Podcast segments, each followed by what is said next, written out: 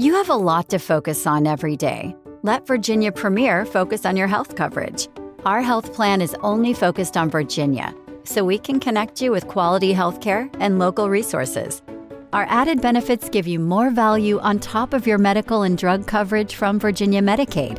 See our benefits at virginiapremier.com slash Medicaid and have your whole family with the same health plan. Virginia Premier, focused on Virginia, focused on you. Bienvenidos a la segunda temporada de Jaque al Artista. Muchas gracias a todos los que nos escuchan. Recordemos que este es un proyecto dedicado única y exclusivamente al apoyo y difusión del mundo artístico. Si te gusta lo que hacemos en este proyecto, no olvides compartir y difundir en todas nuestras redes sociales, al igual que en las plataformas digitales. Muchas gracias y disfruta del capítulo.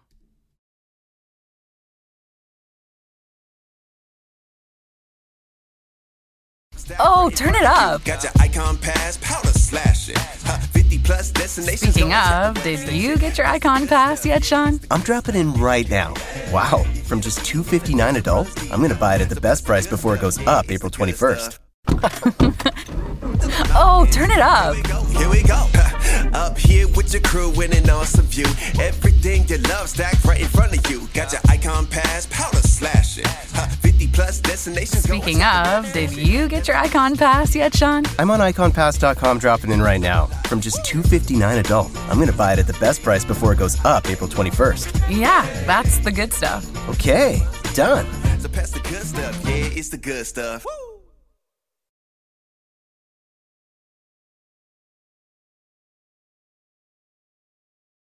Hey, ¿qué onda banda? ¿Cómo andan? Espero que se encuentren muy muy bien. Espero que estén teniendo un gran día, dependiendo la hora en la que nos estén escuchando, ya sea en la mañana, en la tarde, en la noche.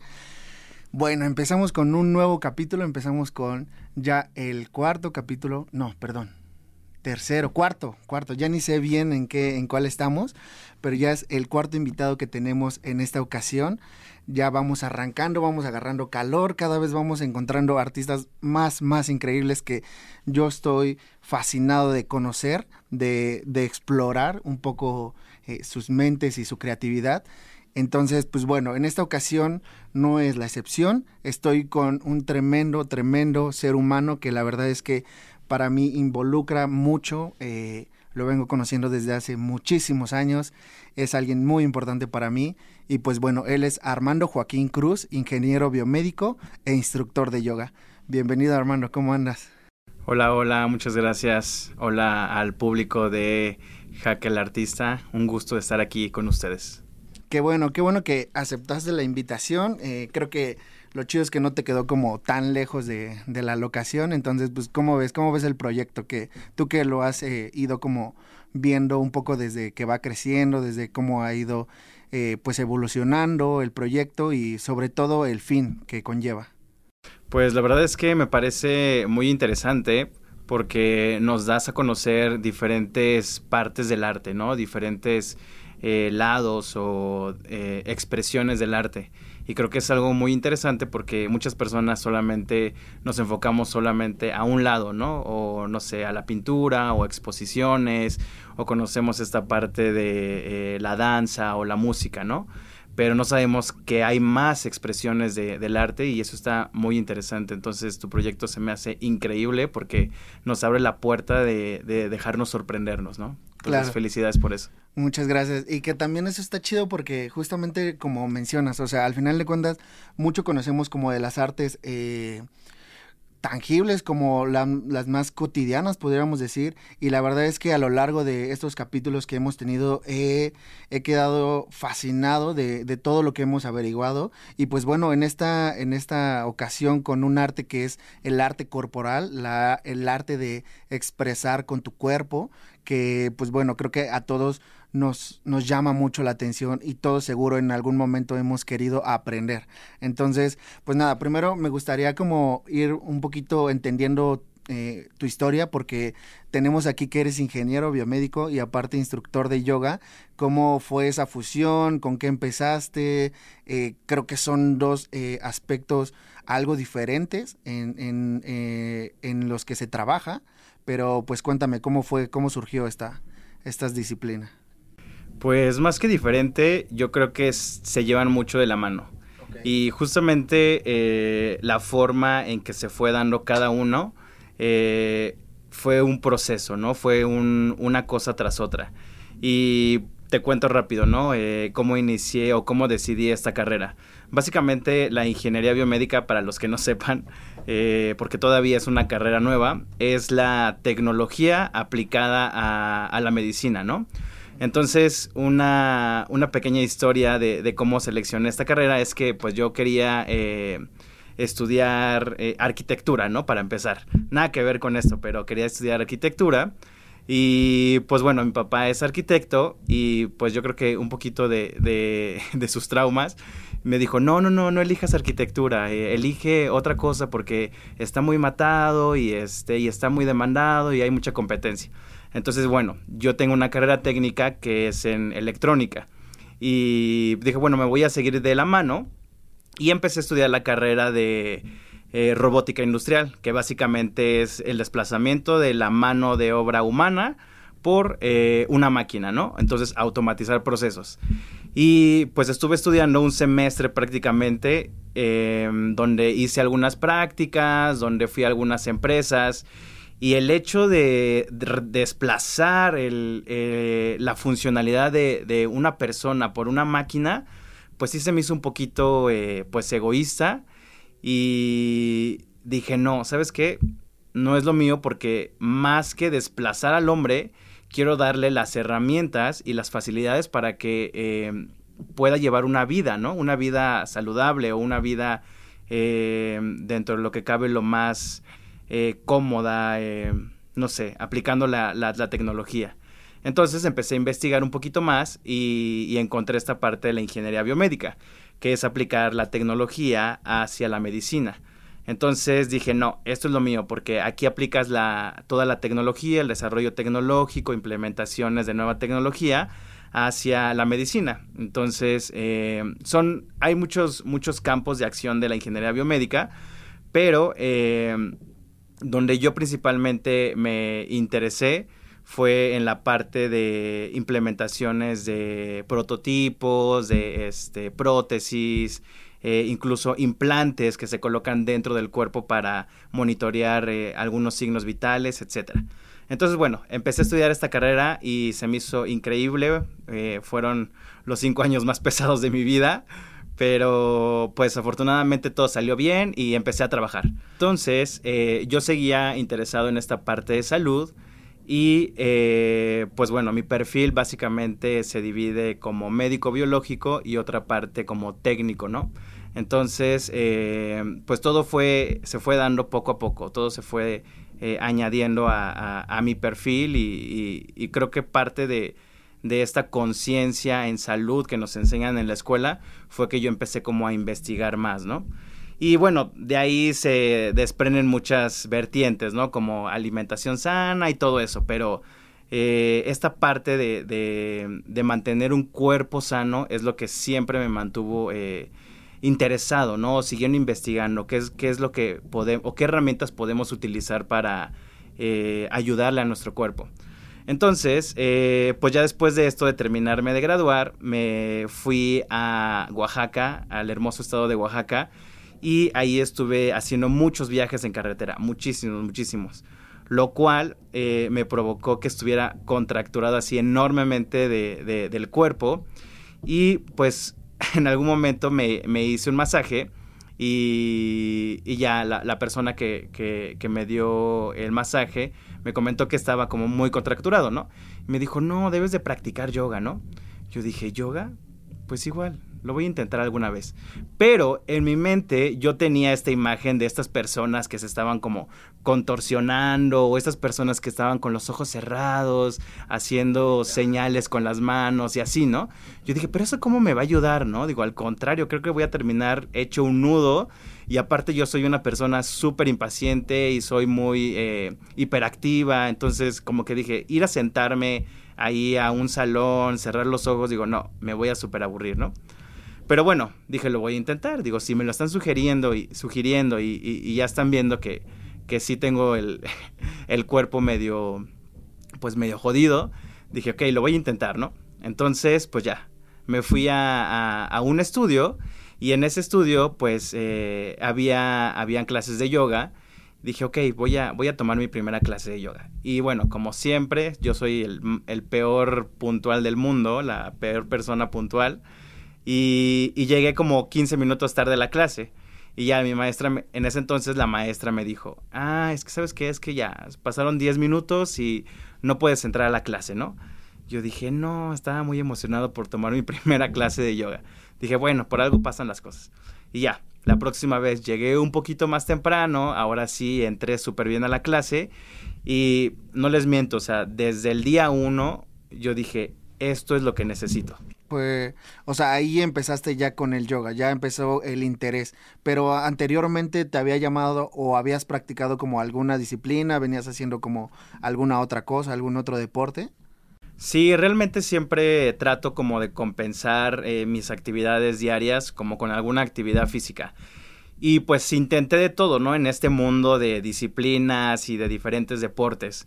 Eh, y no sé, en algún momento intenté taekwondo, eh, que la verdad me encantaba taekwondo. Y que eso también me, me dio muchas facilidades en el yoga.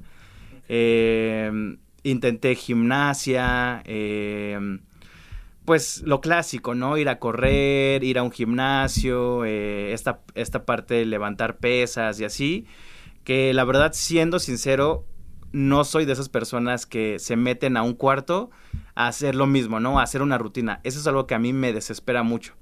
Entonces, eh, eso de estar así como subirme a una caminadora y correr, se me hace algo muy tedioso. Yo la verdad prefiero salirme a la calle y correr, ¿no?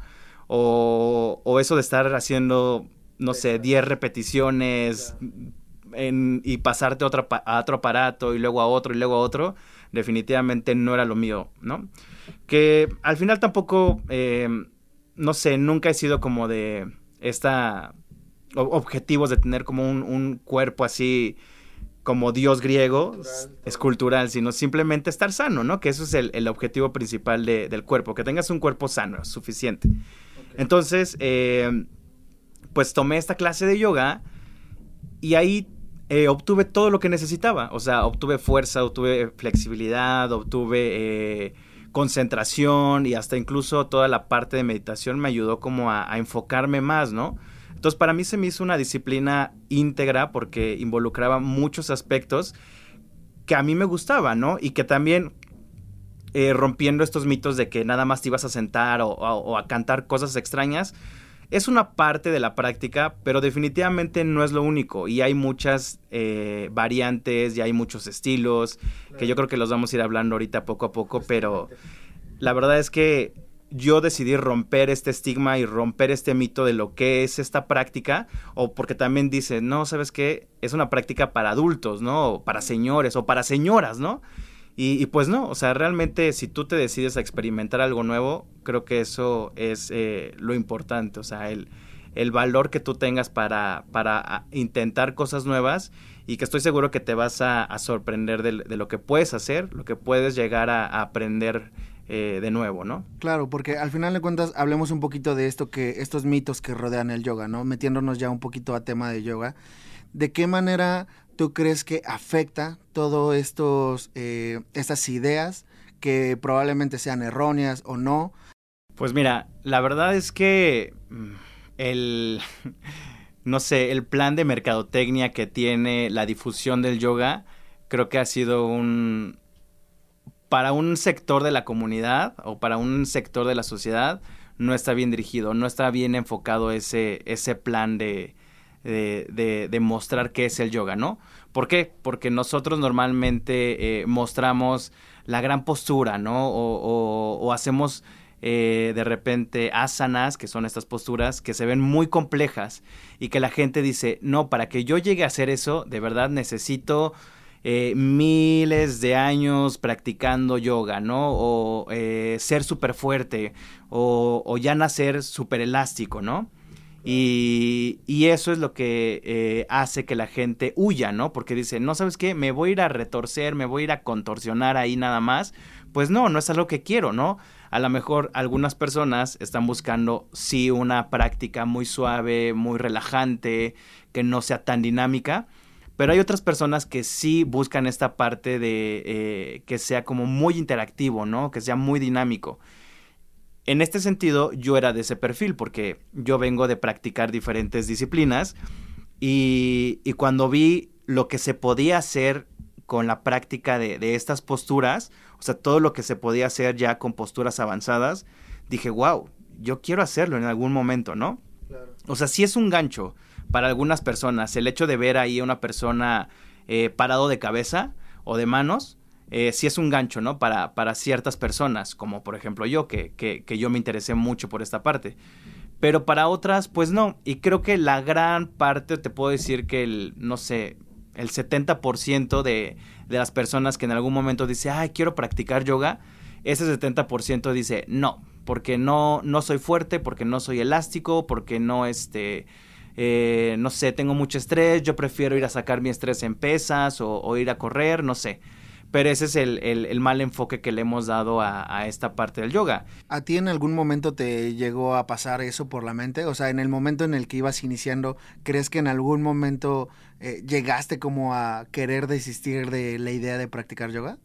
Pues no, porque justamente, como te decía, o sea, yo soy parte de este perfil de, de, la sociedad que me gusta intentar cosas así bien extremas, ¿no? Y siempre he tenido como que esta eh, personalidad de decir, ah, ¿sabes qué? Me quiero aventar de este lado, ¿no? O quiero practicar esto, o quiero, eh, no sé, ir a escalar, o quiero ir eh, a hacer cosas extremas, ¿no? Entonces, como yo tengo este perfil muy, muy aventado, pues dije, ay no, yo, o sea, aunque me caiga y me vuelva a caer, lo voy a volver a intentar y lo voy a volver a intentar hasta que me salga, ¿no? Yeah. Pero a mí sí me, para mí sí fue un gancho el hecho de, eh, de ver estas posturas increíbles, ¿no? Okay. Pero te digo, al final siempre, eh, siempre es un sector pequeño el que tenemos, eh, el que ya nacemos de hecho con ciertas habilidades, ¿no? Uh -huh. y, y, y que eso también condiciona la forma en que tú practicas. Entonces, no necesariamente el yoga significa que nos vamos a ir a voltear de cabeza o vamos a hacer posturas súper, súper complicadas, sino que simplemente el yoga se trata de que explores tu cuerpo, de que sepas cómo funciona y que sepas que la postura o la práctica se adapta a tu cuerpo, ¿no? No tú te adaptas a la postura, o sea, eh, hay que cambiar el chip de que no, yo tengo que lograr el parado de manos, ¿no? O yo tengo que lograr, este, no sé, algo súper complicado. Y pues no, esa no es la realidad. El yoga se adapta a ti y lo que tu cuerpo puede hacer en ese momento es lo que vas a hacer, no más.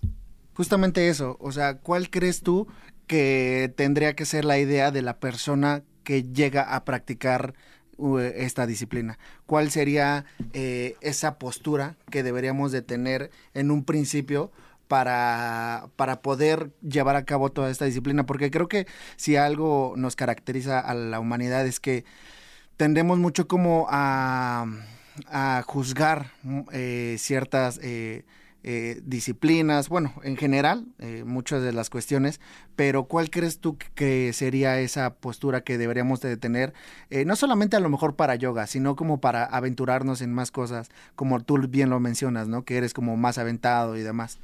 Ok, pues yo creo que siempre tenemos que tener esa inquietud o esa curiosidad de practicar cosas nuevas, ¿no? Como si fuéramos niños, literal. Entonces, eh, si recuerdas cuando éramos niños, no hace mucho tiempo, eh, pues nos aventábamos o intentábamos cosas o hacíamos las marometas y, y, ¿qué pasaba, no? Que te caías, pero pues te reías, ¿no? O sea, te levantabas y decías, chin, me caí, no pasa nada, ¿no?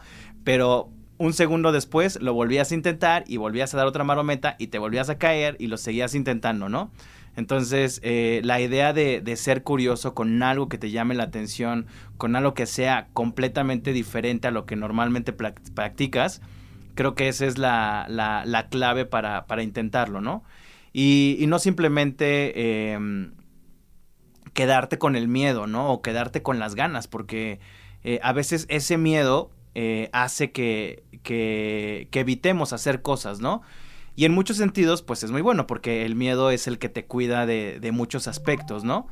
pero... Es eh, necesario, ¿no? Al final de cuentas creo que el miedo como cualquier emoción que sentimos es necesario en nuestra vida, ¿no? Es necesario para los seres humanos. Es lo que nos hace ser humanos. Exacto, o sea, es parte de nosotros, es una emo- emoción necesaria en nuestro cuerpo y en muchas partes eh, el miedo sale como instinto para protegernos, ¿no? De ciertas, eh, de ciertas situaciones, pero también hay situaciones en las que nos protegen de más, entonces que nos quieren envolver o dejarnos en nuestra, en nuestra burbuja, ¿no? Entonces, si nosotros eh, controlamos ese miedo, podemos romper esa burbuja e intentar esas cosas que siempre has querido eh, hacer, ¿no? Entonces, para mí, eh, esta parte de mantenerme siempre curioso y expectante de, de qué es lo que puedes hacer, eh, es lo que me ha llevado a, a, donde estoy ahorita, ¿no? Porque pues al final no, no es un camino de uno o dos días, ¿no? O una semana de práctica. Al final eh, yo llevo practicando cinco años y las cosas que, que, que hacía al principio a lo que hago ahora, pues son completamente diferentes, ¿no? Y hay cosas que he dejado de hacer y, hay cosas que he renovado, ¿no? Dentro de mi práctica. Entonces, eh, pero también es un proceso, o sea, realmente más allá de, de, la práctica y la disciplina física, o sea, el yoga te da una, un panorama más allá de comprensión de, de, lo que tú puedes hacer, no solamente con tu cuerpo, sino también como con tus pensamientos, porque eh, hay que dejar también esta parte de, eh, de aferrarnos a las cosas, ¿no? El hecho de decir, ¿sabes qué? Yo quiero intentar esto, pero aunque tu cuerpo no pueda, aunque ahorita a lo mejor estés lastimado de un hombro, ¿no? A lo mejor estés lastimado de eh, no sé, de tu tobillo o de alguna parte, ¿no? Pero ahí estamos insistiendo y seguimos y seguimos y pues más nos vamos a lastimar, ¿no?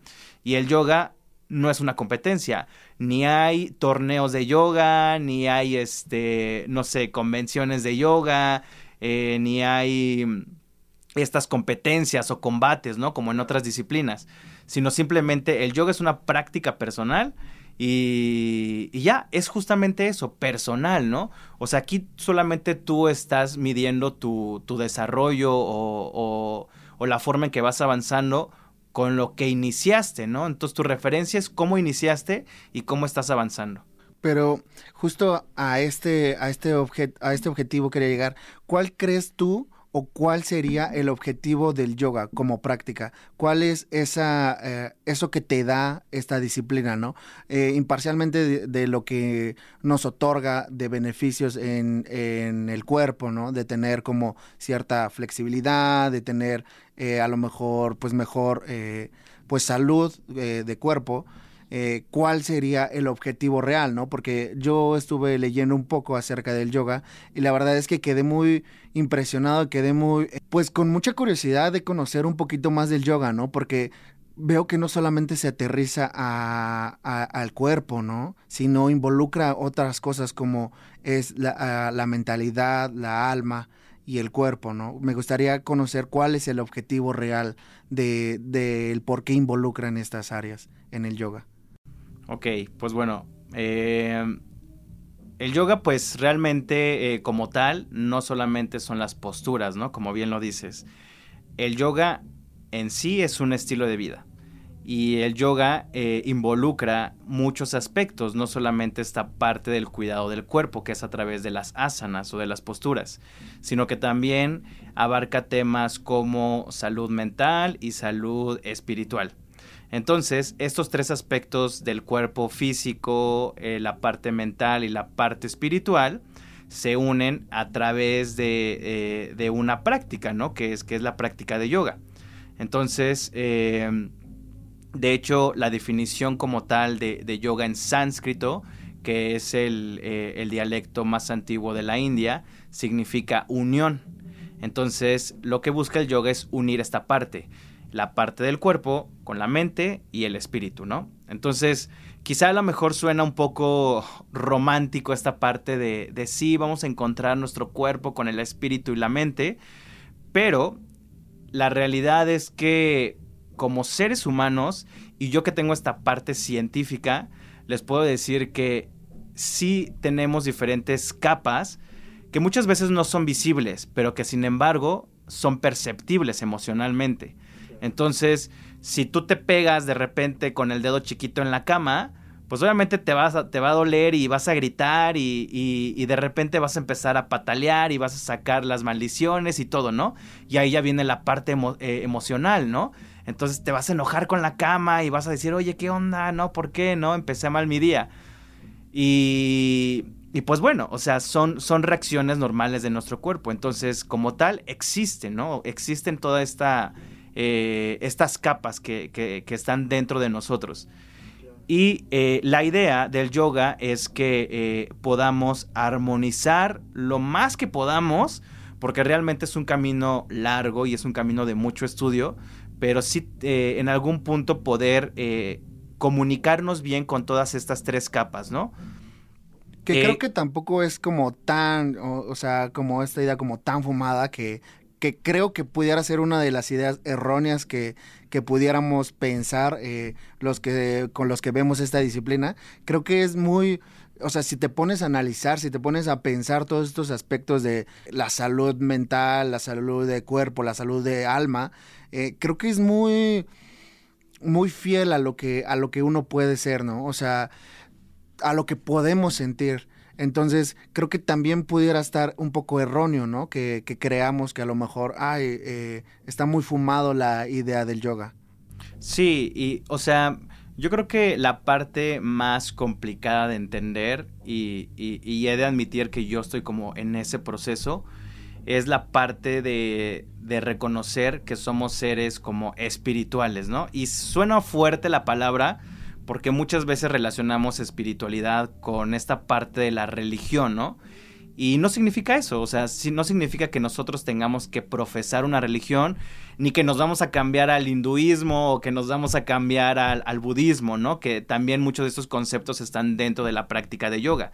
Jamás, o sea, el yoga rompiendo uno de estos mitos, no es una religión y no es que te vas a cambiar y vas a, a, invocar a demonios, porque también me da mucha risa que, que muchas religiones eh, señalan esta parte del yoga, ¿no? De que no es que estás invocando al diablo con esas posturas y lo estás dejando entrar a tu cuerpo y así. Y, y yo, y yo pienso, digo, pues hay que tranquilizarnos un poco porque creo que también la fanatización por la religión también es algo malo, ¿no? Entonces... Eh, Pero ¿qué tanto lleva de, de, fe la yoga? ¿Qué tanto te, te pide como creer, ¿no? O sea, mencionas esta parte de la religión. Creo yo principalmente que, que por ende el, el, ser humano necesita creer, que necesita creer en algo, ¿no? Eh, fuera, a lo mejor fuera de la religión, siempre tenemos la necesidad de creer algo. Algunos creen en, Cristo, algunos creen en, el universo, algunos creen en la espiritualidad. ¿Qué tanto de esto lleva en el yoga? ¿Se aplica? Pues todo. O sea, yo como parte de esta comunidad científica, yo sí era como agnóstico, ¿no? El hecho de, de decir, ¿sabes qué? Eh, pues yo no voy a profesar ninguna religión, aunque ah, mi familia venga de, eh, de esta religión católica y, y, muy apegada a ella. Eh, la, mi, misma carrera mi, hace que, que, yo sea del método científico, ¿no? De comprobar todo, de decir, ¿sabes qué? esto no funciona así porque sí, ¿no? Porque Dios lo haya dicho, ¿sabes qué? Voy a crear un átomo, ¿no? De la nada. Pero bueno, ¿cómo funciona un átomo? Hay, hay eh, física cuántica para definir el movimiento de un átomo, ¿eh, ¿no? Eh, en diferentes unidades de tiempo y, cómo se mueve tu cuerpo, ¿no? ¿Cuál es la biomecánica? ¿Cómo funciona internamente tu organismo? Tenemos diferentes procesos, ¿no? internos del cuerpo. Entonces, yo era mucha, de, o, más bien soy, soy de esta parte de, de comprobar todo, ¿no? Y al final, el yoga para mí, o la filosofía del yoga para mí se me hizo, o conecté mucho con esto, porque es muy paciente. O sea, no te dices, ¿sabes qué? Sí, si tú te quieres iluminar y ser una persona espiritual, pues vas a tener que cantar mantras y vas a tener que, eh, no sé, hacer 108 saludos al sol y todos los días para purificar tu cuerpo y tal, ¿no? No, la verdad es que el yoga es muy paciente y nunca te dice, como en este caso algunas religiones, ¿no? Que te dice, ¿sabes qué? Tienes los 10 mandamientos y si no es esto, es pecado, ¿no? Y si no haces esto, es pecado, ¿no?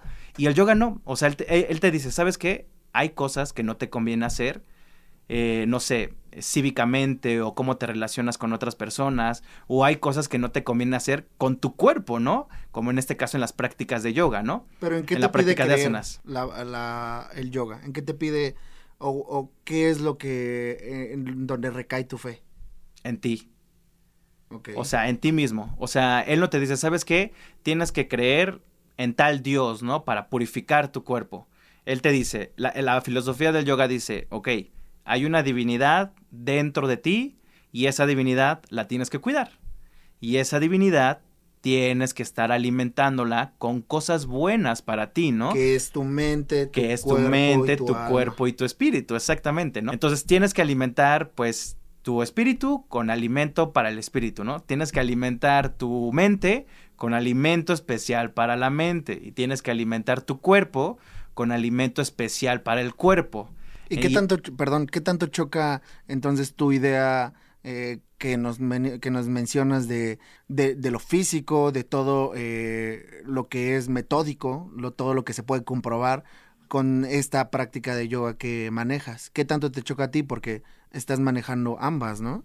Pues mira, la parte física yo la tengo 100% comprobada porque la verdad es que eh, hay en el proceso de desarrollar tu cuerpo a través de las posturas o de traer esa salud y bienestar hacia tu cuerpo a través de las posturas, eh, pues hay muchas caídas, ¿no? Y hay muchas recaídas y también hay muchas pausas, pero al final es un proceso, por eso les digo que el yoga no te exige, ¿no? Al final tú decides qué tan disciplinado vas a ser y el grado de disciplina que tú tengas es como vas a avanzar en tu práctica. Y eso es muy bueno, ¿no? Ser muy disciplinado.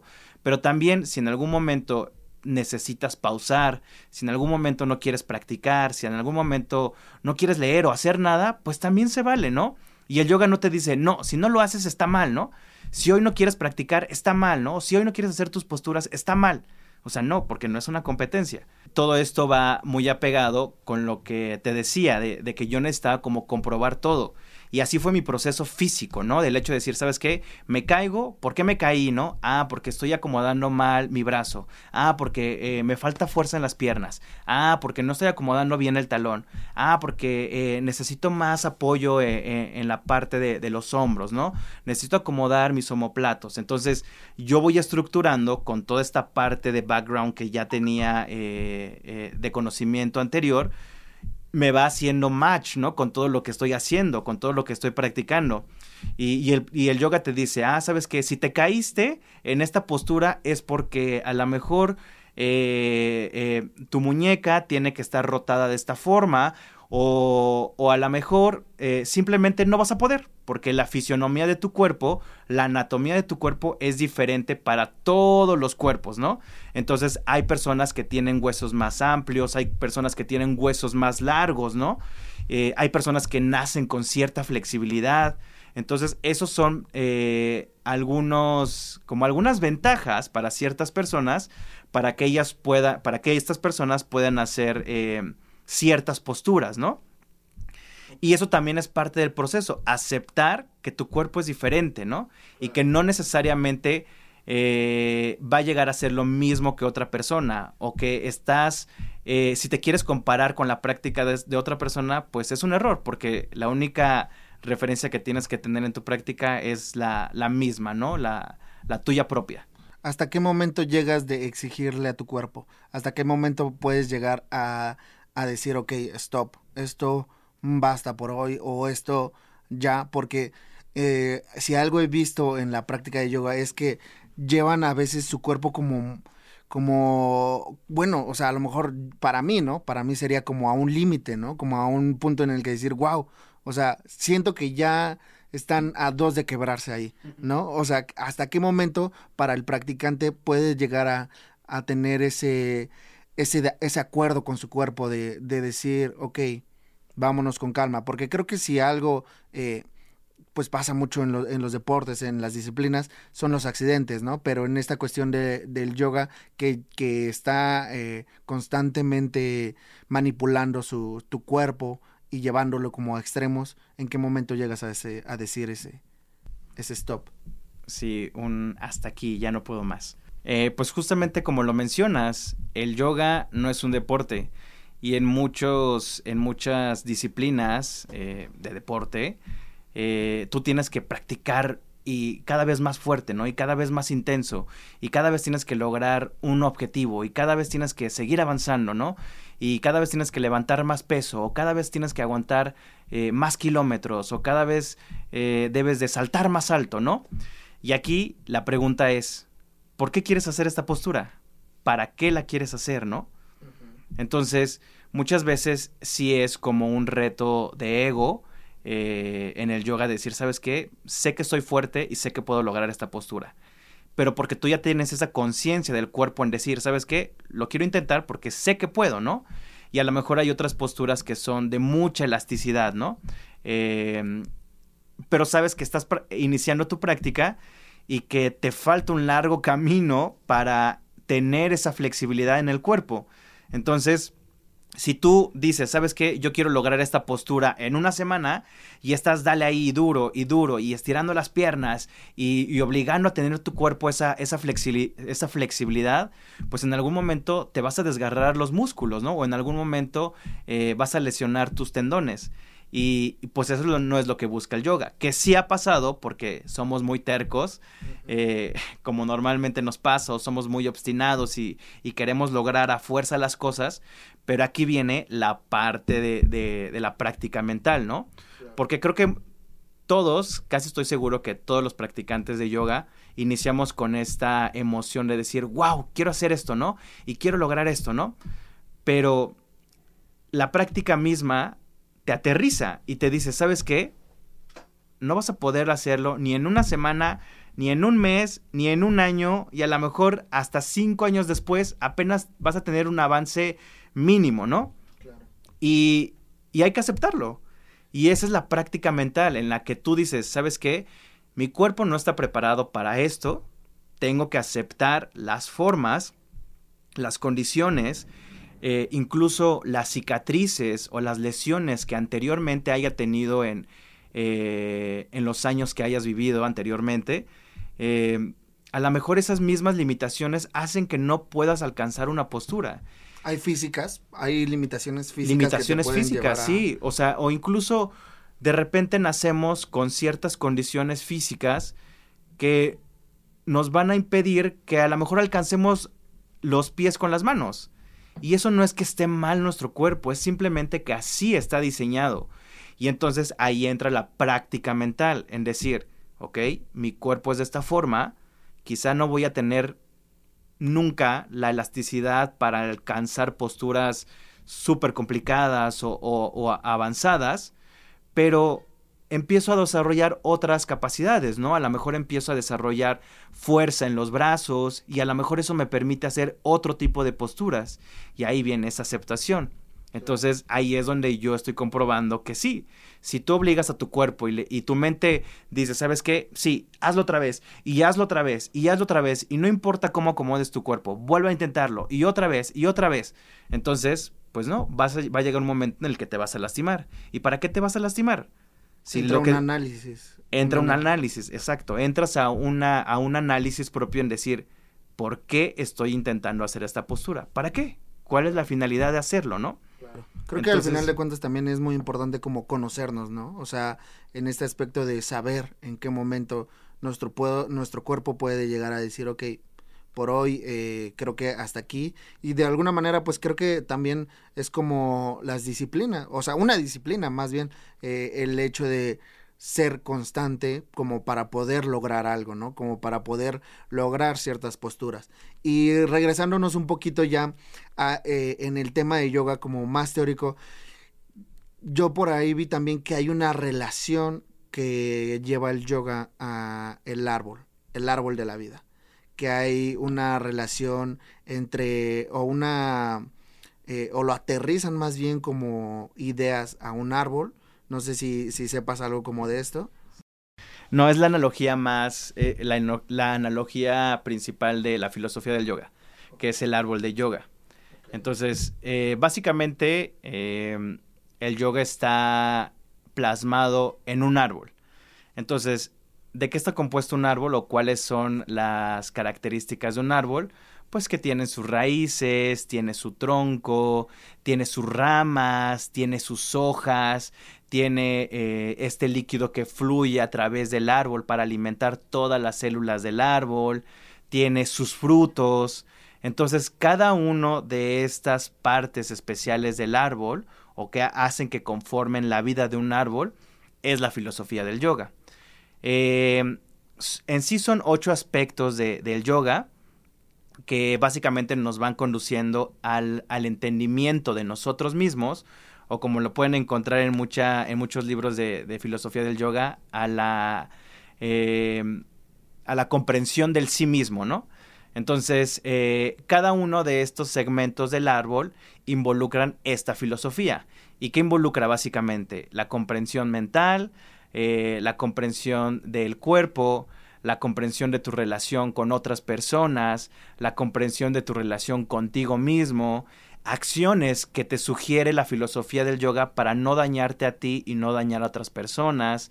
Eh, y poco a poco así vas saneando tanto tu cuerpo como tu relación con otras personas, ¿no? Entonces, eh, es como decían mis maestras, ¿no? Lo tengo muy grabado cuando inicié la práctica, que me decían, eh, tu práctica de yoga en el tapete cuando estás en un estudio es solamente eso, físico, ¿no? Lo importante aquí o la verdadera práctica es la que haces cuando sales del tapete. Entonces, cuando tú te llevas toda esta comprensión de ser, de ser paciente contigo, eh, de amar a tu cuerpo, de reconocer tus capacidades y tus limitaciones, de saber cuándo exigirte, eh, todas estas características las puedes seguir aplicando hacia afuera, ¿no? Hacia tu trabajo, hacia tu relación con otras personas, eh, tu relación, tu relación con tu familia, con tu pareja, o sea, todo esto lo puedes seguir aplicando, ¿no? Eh, y, y, es ahí también donde entra esta parte como espiritual, ¿no? Eh, o sea, es todo un camino, realmente es todo un camino y es todo un proceso que vas a ir armando como un rompecabezas. De repente ves que una parte embona perfecto con esto, ¿no? O de repente eh, en alguna ocasión, en alguna postura, te sientes, no sé, como eh, tan desesperado, a veces sientes ganas de llorar, a veces sientes ganas que ya no puedes respirar por estar haciendo una torsión, ¿no? Y, y de repente los maestros nos dicen, a ver, tranquilo, ¿qué estás sintiendo en esta postura? ¿por qué crees que está pasando esto, no? Y tú, ah, es que pues me estoy estirando de más, ¿no? A lo mejor estoy forzando a mi cuerpo. No lo forces. Entonces, regrésate una versión anterior o regrésate a una versión de la postura más accesible para tu cuerpo y ve qué sientes, ¿no? Y tú, ah, bueno, sí estoy sintiendo un poco más de alivio, ya puedo respirar mejor, eh, eh, se siente más confortable la postura, ¿no? Y entonces empiezas a analizar, bueno, ¿por qué me sentía tan presionado en la, en la versión que quería hacer, no? Y pues resulta que eso también lo hacemos en la vida cotidiana, ¿no? Que nos forzamos a hacer cosas que no queremos, ¿no? O forzamos a que las cosas funcionen, ¿no? Y ahí estamos asfixiando la situación, asfixiando ciertas eh, vivencias que nosotros tenemos y estamos ahí empeñados en que sucedan y ya no podemos respirar con esa situación o con esa relación y resulta que lo único que tienes que hacer es recorrerte un paso hacia atrás o dar un paso hacia atrás. Y ahí empiezas otra vez como que a, a, liberar esa presión, esa tensión, ese estrés, empiezas a respirar otra vez y dices, wow, o sea, sí es cierto, aplicas lo que estás haciendo en el tapete a tu vida cotidiana, ¿no? O sea, de esa manera se relaciona o lo relaciona el yoga. ¿Esa sería como la ideología? Sí, o sea, hay muchas... Eh, hay ciertas eh, como enseñanzas que los maestros eh, nosotros les brindamos, ¿no? Como herramientas. De repente decimos eh, ciertas claves, ¿no? Dentro de una postura para introducirlos o para dejarles una semillita, ¿no? Y les decimos, ¿sabes qué? Esta es el aprendizaje de esta postura, ¿no? Y a lo mejor en ese momento tú como practicante dices, ok, no entendí el mensaje, estuvo muy complicado, estuvo muy fumado, pues no sé, ¿no? Pero bueno, vuelvas a intentarlo la próxima vez y lo sigues intentando y lo sigues intentando y lo sigues intentando hasta que llega un día en el que estás en esa postura y entiendes el mensaje que te quiere dar tu profesor, ¿no? O ese mensaje que te está dando te resuena con otras cosas que has vivido. Y dices, ok, esto me está tomando sentido, ¿no? ¿Cómo, cómo funciona esta, primero estas ocho ramificaciones? Pues mira, la verdad es que sería algo complejo de, de explicar.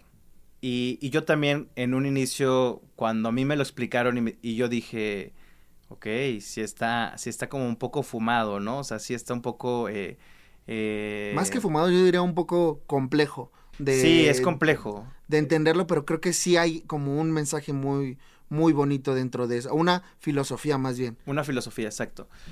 Aquí lo que yo pienso que la mejor forma de explicar esto es llevándolo a la práctica. O sea, los, nosotros como maestros sí tenemos la responsabilidad de, de, no solamente dejar a nuestros alumnos como en la práctica física, ¿no? Si, sino como te decía, irles dando pequeñas dosis de, de, de, esta filosofía para que ustedes mismos o las personas que desean practicar se empiecen a, inquietar por ver qué más hay, ¿no?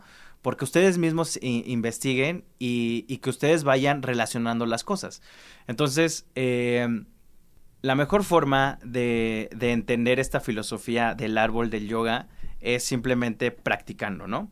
Entonces, eh, por ejemplo, tú mencionabas esta parte del pranayama. El pranayama es una técnica milenaria eh, que se basa eh, en la respiración, que se basa en técnicas de respiración. Entonces a ti te dicen, ¿sabes qué? Vamos a respirar. Y tú, bueno, pues yo sé respirar, ¿no? Si es lo que hago todo el tiempo. Pero en realidad, ¿sabemos cómo respirar? ¿O en realidad estamos respirando conscientemente? ¿O utilizamos la respiración para calmarnos en ciertas situaciones? ¿O para bajar nuestro nivel de ansiedad? No lo sabemos, ¿no? Porque nosotros estamos acostumbrando a que, bueno, estoy exhalando y inhalando todo el tiempo a lo largo de mi vida desde que nací y ni sé cómo lo hago, pero sé que lo hago, ¿no? Entonces, esta parte de la filosofía nos enseña a cómo utilizar la respiración como herramienta, ¿no? Entonces, cada una de las ramas del yoga, cada una de, de estas ocho ramas del yoga son herramientas, que están como las posturas, que están como el pranayama, entonces... ¿Herramientas aterrizadas para utilizar en tu práctica o para utilizar en la vida? Herramientas para unir estas tres partes que habíamos dicho. El cuerpo, la mente y el espíritu. Entonces, estas ocho herramientas o estas ocho partes del árbol del yoga nos ayudan a unir todas estas, todas estas capas. Entonces, eh, por ejemplo, está esta parte de la respiración, ¿no? Sí. Pero hasta que tú no lo haces, hasta que tú no lo practicas o lo llevas a cabo, eh, no lo entiendes, ¿no? O sea, tú dices, ¿sabes qué? Respira de esta forma, respira de esta, y tú dices, ah, bueno, pues está chido, ¿no? Pero bueno, el día en que tú decides sentarte y hacer esta práctica de respiración, vas a ver que, que cambia, ¿no? Tu, tu concepto, claro. tu idea. Entonces vas a ver que, ah, ok, no puedo respirar bien. ¿Por qué? Siempre tengo la fosa nasal derecha tapada y la izquierda siempre está destapada. ¿Por qué no? Ah, entonces vas entendiendo que a lo mejor nunca has podido respirar bien y nunca te habías dado cuenta que alguna de tus fosas nasales eh, tiende a ensuciarse de más o, eh, o, con ciertos cambios de temperatura a lo mejor tu, tu respiración se dificulta, etcétera, ¿no? Entonces también emocionalmente la respiración cambia, ¿no? O con ciertos aspectos de la vida empezamos a respirar más rápido. ¿Por qué estoy respirando más rápido? Porque siento te mucha tensión, ¿no? O estoy sintiendo eh, mucha ansiedad, ¿no? Ah, bueno. Me relajo. Todo va a estar bien. Lo que no se va a resolver hoy, quizás se resuelva mañana. Respira, ¿no? Y entonces empiezas a usar el pranayama o las técnicas de respiración como herramienta dentro de tu vida cotidiana y para ayudarte a unir estas tres capas, ¿no? Wow, qué increíble y qué necesario es, ¿eh? Porque creo que al final de cuentas no es difícil hacerlo consciente, ¿no? Es difícil darnos cuenta como cuando lo necesitamos. Y, y también leyendo un poquito de, de este concepto enorme que es el yoga, por ahí encontré que hay que, que están dentro de, de, esta ideología los cuatro objetivos de la vida, que son Dharma, la ciencia de las obligaciones éticas, sociales y morales, que es Arta, la, adquis la adquisición de bienes terrenales, y Kama, eh, bueno, no sé si lo estoy pronunciando bien, eh, que es disfrute de los placeres de la vida. A y Moxa, libertad o bienaventuranza. Que, ¿Cómo se aplica esto al final del día? Mm, pues todo viene a base de justamente de, volvemos a lo mismo, ¿no? Del, árbol del yoga. Entonces, eh, justamente eh, de cada una de estas capas, de, de, las ocho capas, se vuelven a abrir otras capas, ¿no? Eh, entonces sí es como un estudio muy profundo que al final el objetivo es tener como una, o tener este vínculo armonioso con cada uno de tus aspectos de la vida, como tú bien lo dijiste, ¿no? Como eh, el bien material, el bien eh, de los placeres, eh, cómo tú te relacionas con todos estos conceptos que tú dijiste de forma armoniosa, ¿no? ¿Por qué? Porque si nos vamos a esta parte de, de, de, avaricia, ¿no? De decir, ¿sabes qué? Quiero todo y para mí la felicidad significa tener una mansión o tener eh, el carro último modelo o tener eh, lo último en la moda, ¿no? Pues esa parte de la filosofía te dice, ok, ¿para qué lo quieres, no? En realidad, ¿eso te hace feliz? ¿Qué, qué sientes al tener todo esto, no? Eh, entonces te regresa, ¿no? Te, te vuelve otra vez un paso hacia atrás y te dice, ok, ¿por qué lo necesito, no? ¿O para qué? ¿Cuál es el objetivo? Te hace concientizar. Te hace concientizar y te dice, creo que lo único que necesitas para que tú estés bien, pues necesitas, pues sí, un, un lugar eh, a lo mejor en el que tú te sientas bien, no necesitas ser como algo lujoso, pero con, en el que tú estés feliz, ¿no? En el que sientas que estás realmente en, en, en un lugar o que te sientas protegido, ¿no? Eh, o, o, esta parte de los placeres, ¿no? Y, y, y se vuelve a, a, a, repartir en otras ramas, ¿no? Como es en esta parte de la alimentación, en esta parte de eh, tu relación con otras personas, ¿no? También. Esta filosofía nos habla de cómo manejar esos placeres, ¿no? Eh, en cómo pueden ser armoniosos con nuestro estilo de vida y que al final no sean algo que nos puedan llegar a perjudicar otra vez en las tres capas, ¿no? Que nos puedan perjudicar a lo mejor en la parte física, si de repente digo, no, ¿sabes qué? Toda la, toda la semana me voy a dedicar a comer bien sabroso porque me encanta tener el placer de comer bien rico, ¿no? Y, y te dice, ok, entonces creo que le estás alimentando mal a tu cuerpo, ¿no? ahí te van unas ideas o ahí te van algunas eh, semillitas para que entiendas que tu cuerpo se debe de alimentar con cosas que realmente te nutran, ¿no? No todos los alimentos eh, nos nutren. Entonces eh, te dice, ok, no es como que tengas que tener una dieta rigurosa y estricta todos los días para que tu cuerpo esté sano, pero sí hacer un balance, ¿no? Sí decir, ¿sabes qué? Estos alimentos no me convienen, estos alimentos podría darme el placer cierta en ciertas situaciones o en ciertos días y tener ese balance, ¿no? Entonces, eh, a, eso se va, a eso va dirigido esta parte de, de la filosofía. Hay, hay, perdón, ¿hay algo dentro de la filosofía del yoga con la que choques? ¿Con la que no estés tan de acuerdo?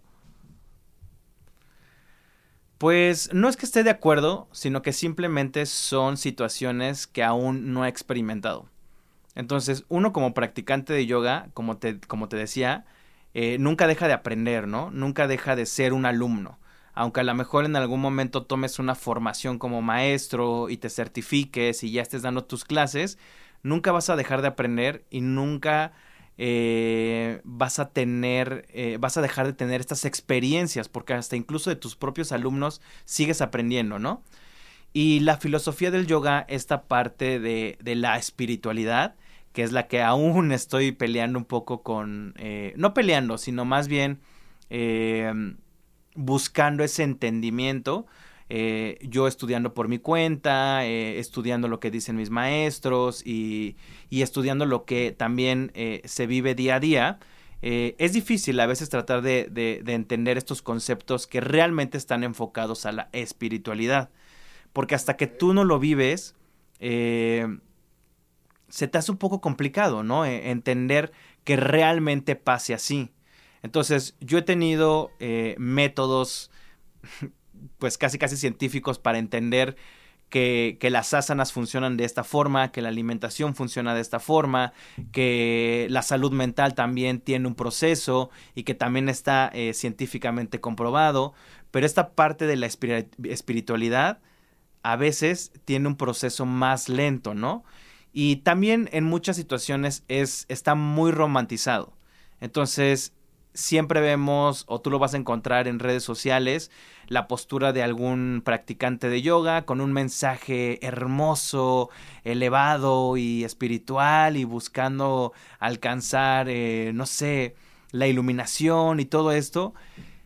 Y creo que cada persona tiene su proceso y cada persona ha experimentado cosas para, para vivir esta espiritualidad, ¿no? Entonces yo pienso que el proceso espiritual es independiente y cada uno tiene que buscar ese desarrollo.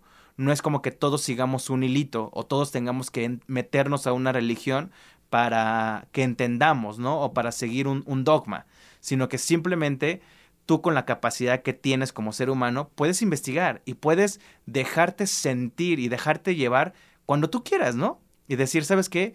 Hoy quiero sentir este concepto de espiritualidad y lo voy a practicar, ¿no? Y a lo mejor pasan días y no sentiste nada, pero de repente con cierta situación, con cierta persona o, o en alguna Oh, turn it up. Speaking of, did you get your icon pass yet, Sean? I'm dropping in right now. Wow, from just 259 adult, I'm going to buy it at the best price before it goes up April 21st. oh, turn it up. Here we go. Up here with your crew in an awesome view. Everything you love stacked right in front of you. Got your icon pass, powder slash it. 50 plus destinations. Speaking of, did you get your icon pass yet, Sean? I'm on iconpass.com dropping in right now. From just 259 adult, I'm going to buy it at the best price before it goes up April 21st. Yeah, that's the good stuff. Okay, done. So pass the good stuff. Yeah, it's the good stuff. Woo! En, la, en algún lugar específico, ¿no? A lo mejor ese concepto espiritu espiritual te entra de cierta forma, ¿no?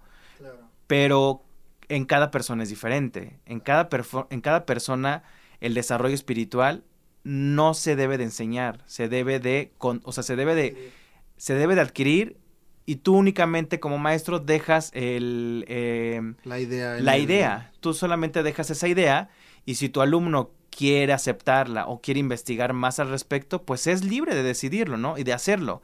Y si no quiere hacerlo, pues también, no puedes hacerlo, ¿no?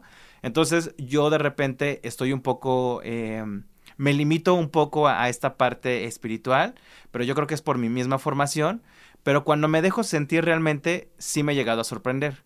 Por eso es que digo que, que, que wow, o sea, sí trae, sí trae algo interesante esta filosofía del yoga y por eso es que yo no le he abandonado porque me mantengo curioso de ver qué puede pasar después, ¿no? Que creo que al final también lo, lo moldeas, lo adaptas a, tu forma de, de, pensar, a tu forma de ser, porque creo, o bueno, por lo menos yo así me considero, que es como una esponjita, ¿no? O sea, por ejemplo, a mí me gusta conocer de, de varias eh, situaciones, de varias eh, eh, creencias, eh, como te decía hace un momento, creo que al final de cuentas el ser humano por ende necesita creer. Entonces, al final de cuentas, eh, es bueno saber o conocer diversidades. El, el, el hecho de poder tú decidir, creo que es algo que nadie te lo puede quitar. O sea, es algo que tú tienes ahí, lo puedes decidir en cualquier momento, en qué creer, en qué, en qué tener fe.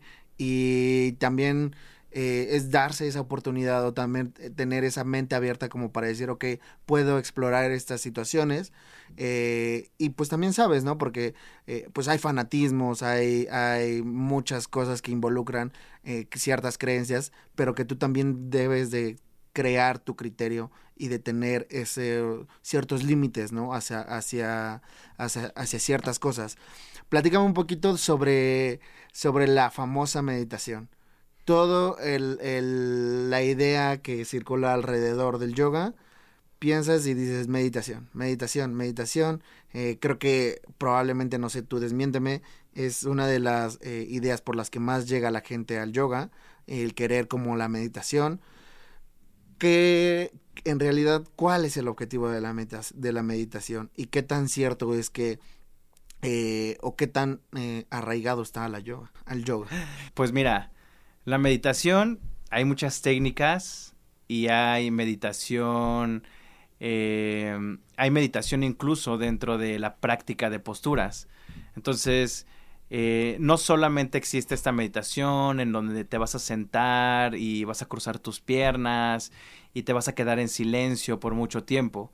Hay muchos tipos de meditación, ¿no? A lo mejor puede ser meditación eh, a través de un mantra, puede ser meditación a través de las posturas, que es una meditación eh, en movimiento, ¿no? En, en acción.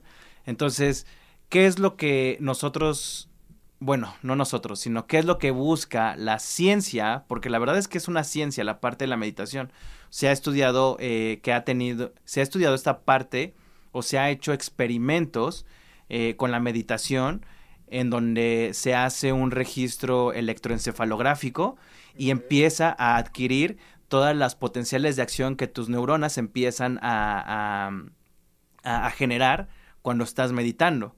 Entonces, eh, hay ciertas, eh, em, ciertas ondas que se encuentran en el cerebro que empiezan a activarse y eso hace que tu cuerpo empiece a relajarse, hace que ciertos sistemas empiecen a tener una estabilidad dentro de tu cuerpo, ¿no?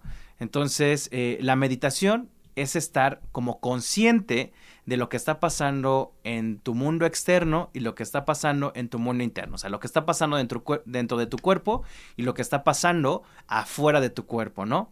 Entonces, eh, bueno, si, si, nos damos este ejemplo de, de quedarnos eh, estáticos, sentados cómodamente, porque lo podemos hacer realmente hasta en nuestro sofá, en nuestra cama, acostaditos, como tú quieras, podemos meditar. No hay una posición específica. No hay una posición específica, ni hay un tiempo, ni hay una postura eh, como tal, ni tenemos que cruzar los dedos, ni nada. O sea, tú te puedes sentar como tal en un sillón, cómodamente, si quieres ponerte un buen de cojines para dedicarte unos minutos a estar contigo, es más que suficiente, ¿no?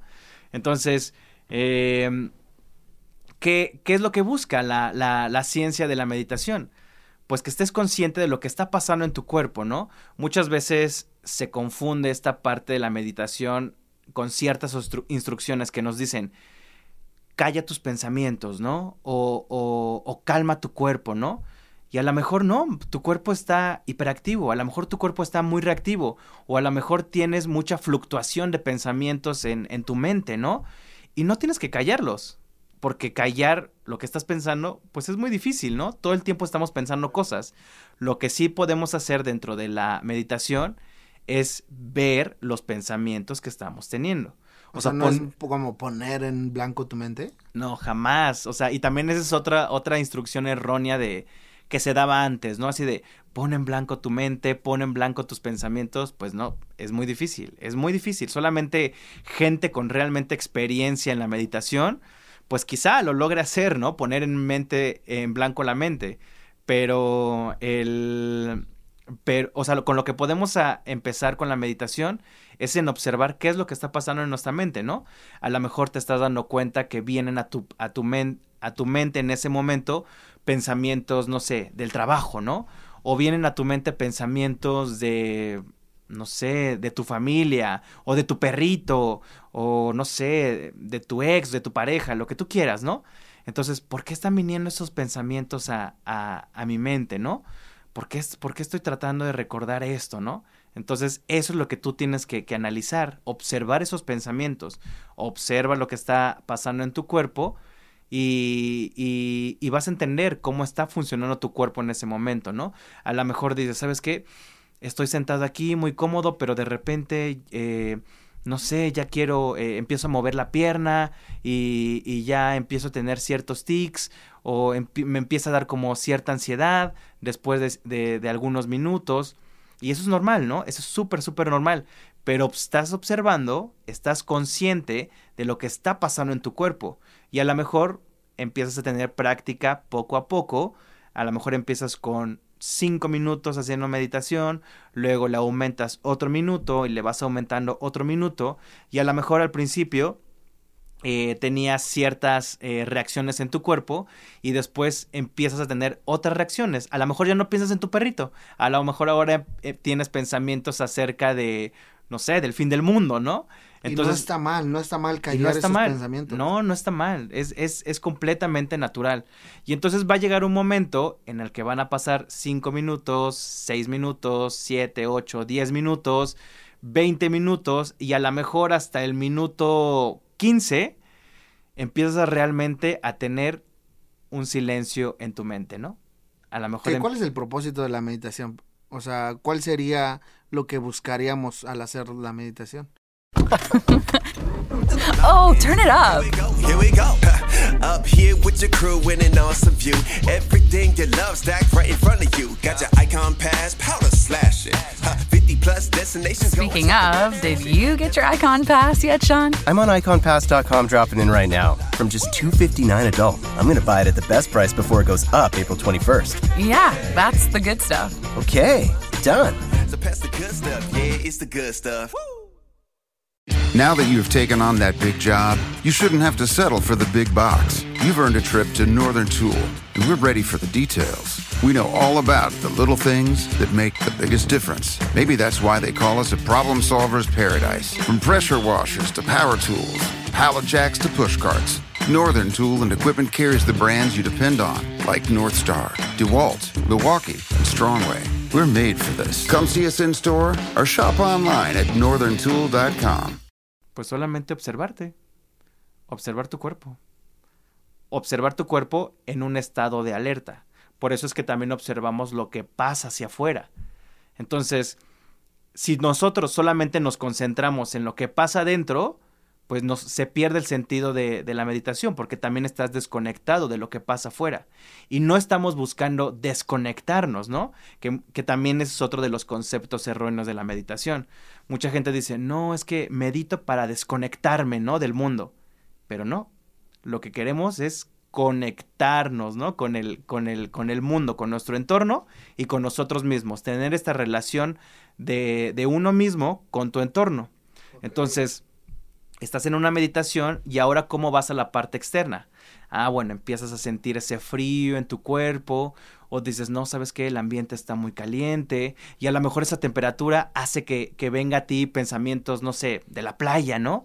Y esos pensamientos de la playa, pues son recuerdos, pues padres, nostálgicos, ¿no? Y eso te irradia de, de felicidad, ¿no? Entonces, esta relación entre lo externo y lo interno, hacen que tengan esta comunión, ¿no? Esta conexión. Entonces, eh, no buscamos desconectarnos, no buscamos tener la mente en blanco, sino buscamos tener esta armonía con la parte externa y el interior de tu cuerpo. Wow.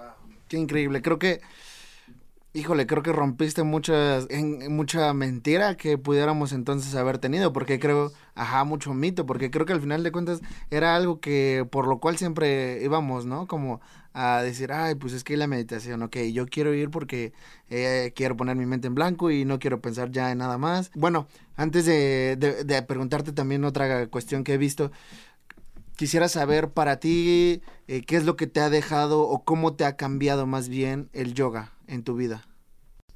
Pues principalmente me ha ayudado a tener mejores hábitos, tanto con mi cuerpo, con mi alimentación, eh, con mi estilo de vida, eh, la forma en que me relaciono con, con las personas. Eh, sí ha tenido un impacto de estos cinco años que he tenido una práctica constante. Eh, realmente ha sido como una, una herramienta que yo la verdad no dejo, ¿no? O sea, si, si estoy pasando como alguna situación eh, pues no tan agradable en algún momento, que no dejamos de ser humanos, ¿no? O sea, ese camino de, la espiritualidad y, de la iluminación, pues es un camino muy largo para cada, para cada persona. Y, y, no dejamos de ser humanos, no dejamos de sentir, como maestros de yoga, pues no somos perfectos, seguimos sintiendo enojos, seguimos sintiendo este, tristezas, seguimos sintiendo esas ganas de mandar a la fregada a las personas o a las situaciones, y, y pero lo, lo que implementamos ahora con esta práctica, es todas estas herramientas que te decía, ¿no? Como las que venían de esta parte del, del árbol del yoga y de lo que mencionabas, que es eh, aprender cómo relacionarte, cómo manejar tu cuerpo o tus emociones en tales situaciones, ¿no? Entonces ya es, ya no, ya no te vuelves una persona a lo mejor tan reactiva, o si de repente te dejaste guiar por una emoción y te pusiste a llorar y, y, y, no supiste controlar en ese momento, pues bueno, lo aceptas y dices, ok, está bien, lo acepto, así fue, pero ahora lo dejo pasar, ¿no? Todo pasa. Entonces, eh, creo que eso, ese es un buen mensaje que, he aprendido del yoga, que, todo pasa, que no hay que aferrarnos a, las situaciones desde el tapete, ¿no? O sea, el, no aferrarte a que a fuerzas te salga una, una postura, ¿no?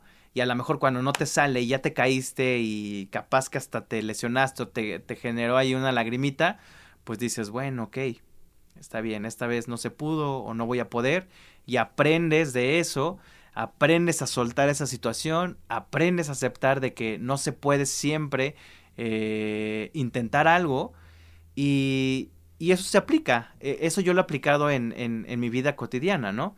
A, manejar ciertas emociones. Que te digo, nunca dejamos de, de ser eh, estos, estos humanos con, con las fluctuaciones de emociones. Pero si aprendemos a cómo manejarlas en ciertas situaciones, ¿no? O qué hacer después de a lo mejor de una crisis, ¿no? Entonces, eh, para mí eso ha sido mi herramienta fundamental. O sea, a lo mejor cuando algunas veces estoy muy triste o si he llegado a tener como depresión, pues me refugio en mi práctica de asanas, ¿no? Y voy y practico y estoy, este, y me doy cuenta a lo mejor que cuando estoy muy emocional o que estoy como, o que estoy como muy sensible, hay algunas posturas que me salen mejor que otras, ¿no? Entonces de repente me doy cuenta que, que a lo mejor posturas que involucran este, este manejo de caderas, que se supone en la filosofía del yoga, eh, muchas de las emociones se encuentran en las caderas, ¿no? Y de repente cuando estás muy emocional y que estás con el corazón así roto o estás, eh, em, no sé, con las emociones a todo lo que dan, de repente te salen esas posturas, ¿no? ¿Por qué?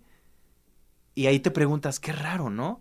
Ahorita que estoy como muy emocional, pues me están saliendo este tipo de posturas, ¿no?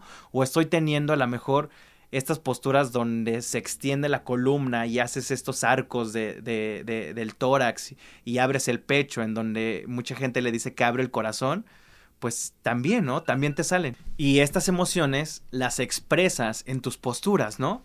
Y entonces te vuelve a dar otra lección el yoga y te dice, ok, te estás dando la oportunidad de sentir estas emociones, te estás dando la oportunidad de amar a alguien, ¿no? Te estás dando la oportunidad de que te rompan el corazón, te estás dando la oportunidad de que te decepcionen o de que aceptes que te equivocaste, ¿no? Y, y eso hace que eh, entiendas la relación de tu práctica, ¿no? O por ejemplo, en muchas situaciones en las que te sientes como muy, eh, muy seguro de ti mismo y estás, eh, estás en unas posturas de equilibrio, ¿no? En donde a lo mejor te estás balanceando en un pie.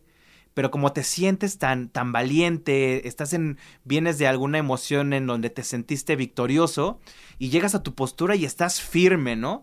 Estás en equilibrio en esa pierna, ¿no? Y dices, wow, casi no me salían los equilibrios, pero hoy sí me salió, ¿no? ¿Por qué? Ah, pues bueno, está relacionando estas emociones, ¿no? o sea, como libera como tensión o no, o sea, pensaría que a lo mejor, como dices, cuando tienes todas esas fluctuaciones de emociones, eh, ¿no te tensaría como más? Pues no. Es que eso es lo interesante de la práctica, porque en algunas posturas a lo mejor eh, sí te llega a afectar esas emociones, ¿no? Por ejemplo, si, si yo estoy eh, emocionalmente inestable, yo me he percatado que yo no puedo hacer equilibrios. O sea, aunque yo quiera pararme en un, en un pie a hacer la postura del árbol, yo no puedo. Me tambaleo. Y también está muy interesante porque parte de la filosofía del yoga te explica cómo funciona cada hemisferio de tu cuerpo, ¿no? Y te dice, ¿sabes qué? Que las emociones eh, masculinas están del lado derecho, ¿no? Y las emociones femeninas están del lado izquierdo. Y no significa que, que, seas como más, eh, con expresiones más femeninas o que seas más eh, masculino, ¿no? sino que estas dos energías están internas en nuestro cuerpo, ¿no? Pero hacen que nosotros nos expresemos de ciertas formas, ¿no? A lo mejor la parte masculina es esta parte donde nosotros somos como más, eh, más aprensivos, ¿no? Que no nos dejamos sentir tanto. Y la parte femenina es esta parte que no tiene miedo, que sí quiere sentir, ¿no? Entonces tiene que haber un equilibrio en estas dos energías.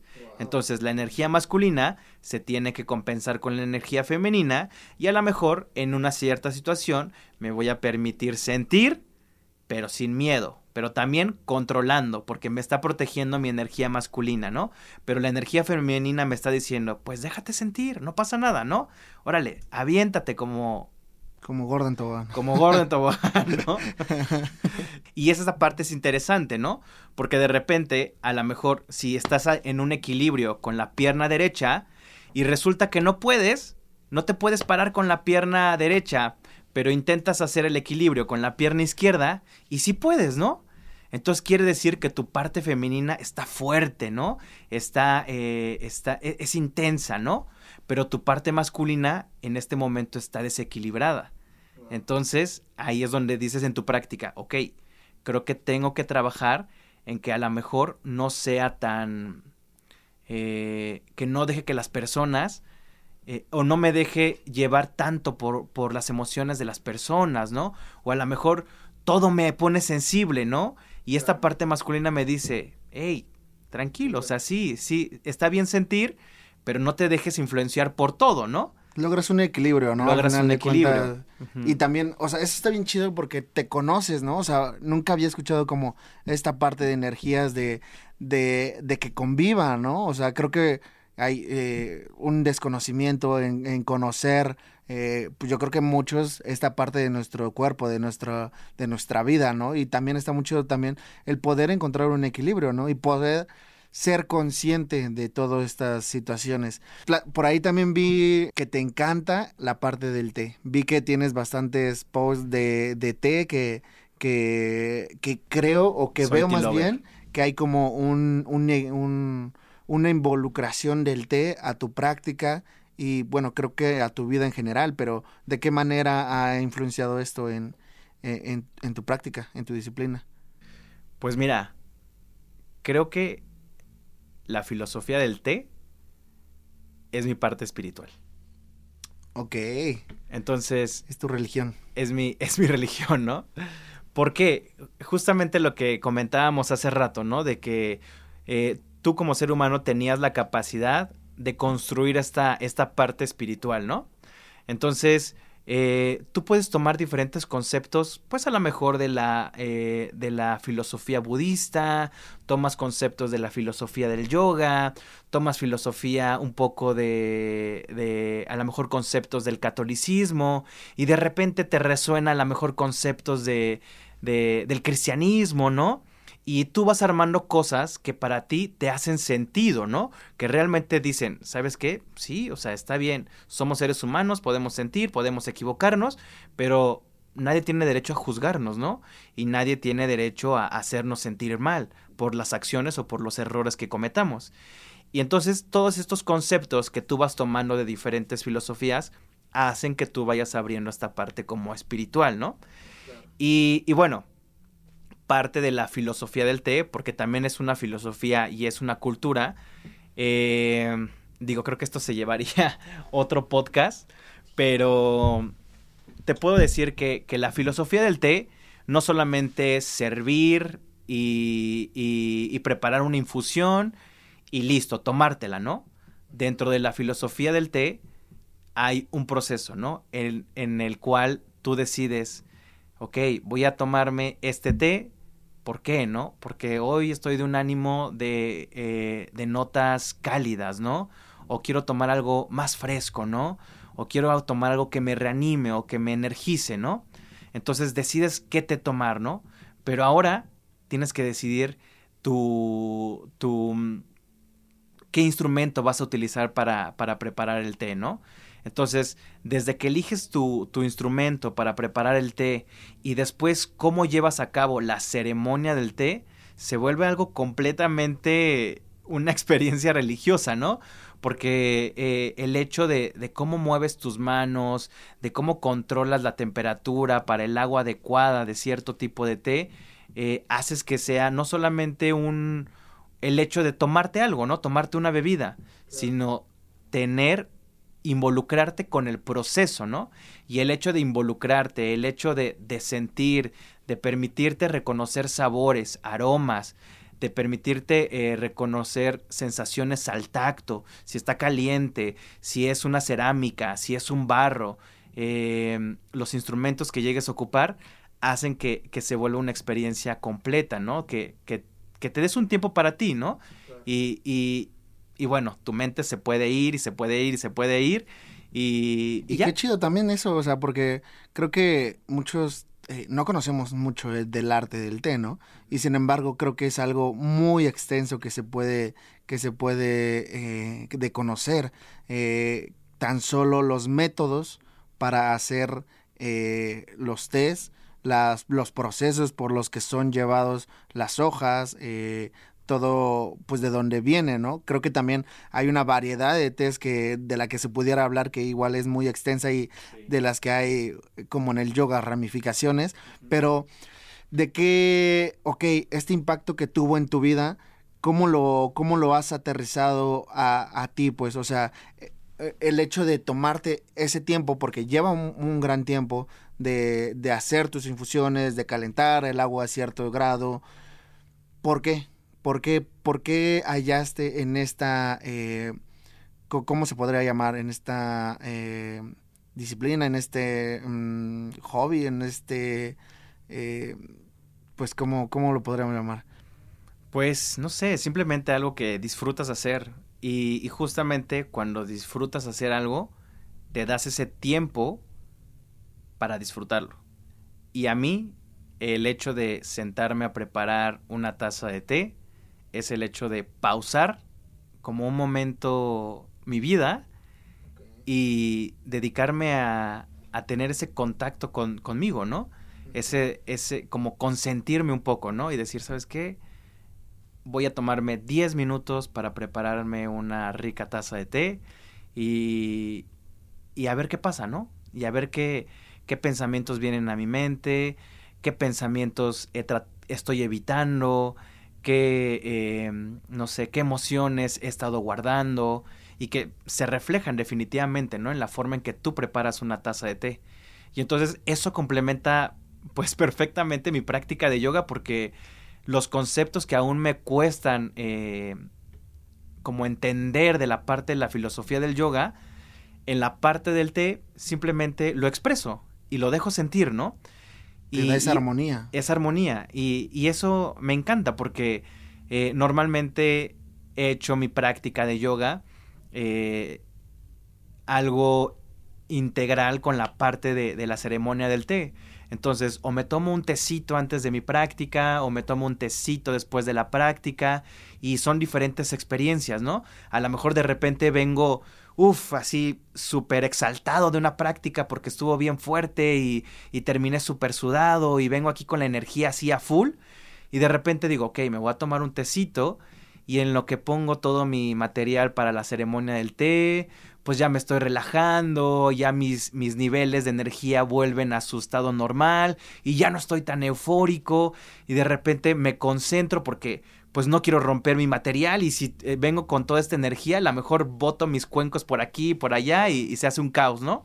Entonces tengo que volver a aterrizar toda esta energía. A concientizar otra vez toda a esa concientizar todo y decir, ok, esto se hace delicadamente porque son eh, artículos de porcelana, porque quiero cuidar mis cuencos, porque quiero cuidar mis teteras, porque quiero que el té salga eh, súper bien, que tenga un buen aroma, que tenga un buen, eh, un sabor rico el licor del té, ¿no? Claro. Entonces se aterriza perfectamente. Wow, qué chido. La verdad es que creo que es otro tema que pudiéramos, eh, como bien dices, armar otro capítulo y que si les interesa igual déjenos en los comentarios. Vamos a estar igual, eh, pues eh, conociendo un poquito más de esta gran cultura, eh, qué rápido se pasó el tiempo, Armando. La verdad es que, pues muy agradecido de que hayas aceptado el haber, el estar aquí, el haber aceptado la invitación. Eh, ¿Qué proyectos se vienen para Armando Joaquín? Eh, ¿Hay algo en puerta? Vi que por ahí también estabas con las clases de, de yoga. Eh, ¿qué, qué, qué se viene? Sí, pues ahorita vamos a retomar las clases en línea. Eh, por ahí voy a estar publicando las próximas fechas para retomarlo. Y también eh, voy a, eh, a, dar clases privadas. Quiero armar un grupo para dar clases presenciales en algún lugar abierto como el bosque de Chapultepec. Entonces ya les iré mandando ahí el, el, proyecto. Y también si quieren saber un poquito más de la cultura del té, por ahí voy a, voy a lanzar un proyecto que va a estar súper, súper padre, va a estar muy interesante. Eh, lo voy a empezar a subir a, mis redes sociales, de qué trata. Y van a ver que van a aprender mucho de esta, de esta gran cultura del té, de lo que significa, de, del por qué se hacen ciertas ceremonias de una forma y, y ciertas ceremonias de otra forma. Y van a ver cómo se complementan súper bien con, esta, con todo esto que hablamos. Va, bien, entonces Armando, pues muchas gracias, ya se la saben, vamos a estar subiendo en esta semana todo el contenido de Armando, todas sus redes sociales, van a estar ahí pudiéndola encontrar, eh, síganlo, ya saben todos los proyectos que se vienen con él y pues muchas gracias, esto fue Jaque al Artista. Gracias. Bye. Bye.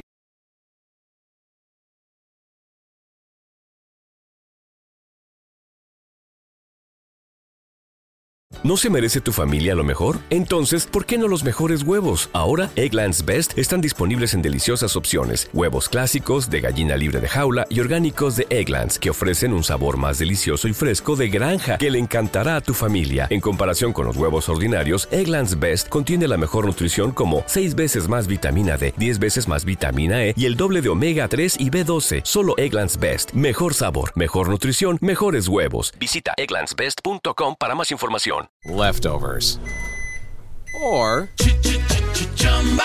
the DMV, or house cleaning, or Chumba Casino always brings the fun. Play over a hundred different games online for free from anywhere. You could redeem some serious prizes. ChumbaCasino.com. Live the Chumba life. No purchase necessary. Void prohibited by law. 18 plus terms and conditions apply. See website for details.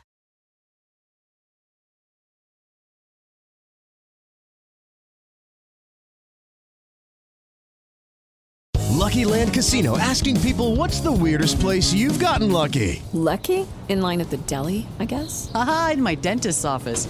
More than once, actually. Do I have to say? Yes, you do. In the car before my kids' PTA meeting. Really? Yes. Excuse me, what's the weirdest place you've gotten lucky? I never win and tell. Well, there you have it. You can get lucky anywhere playing at LuckyLandSlots.com. Play for free right now. Are you feeling lucky? No purchase necessary. Void where prohibited by law. 18 plus. Terms and conditions apply. See website for details.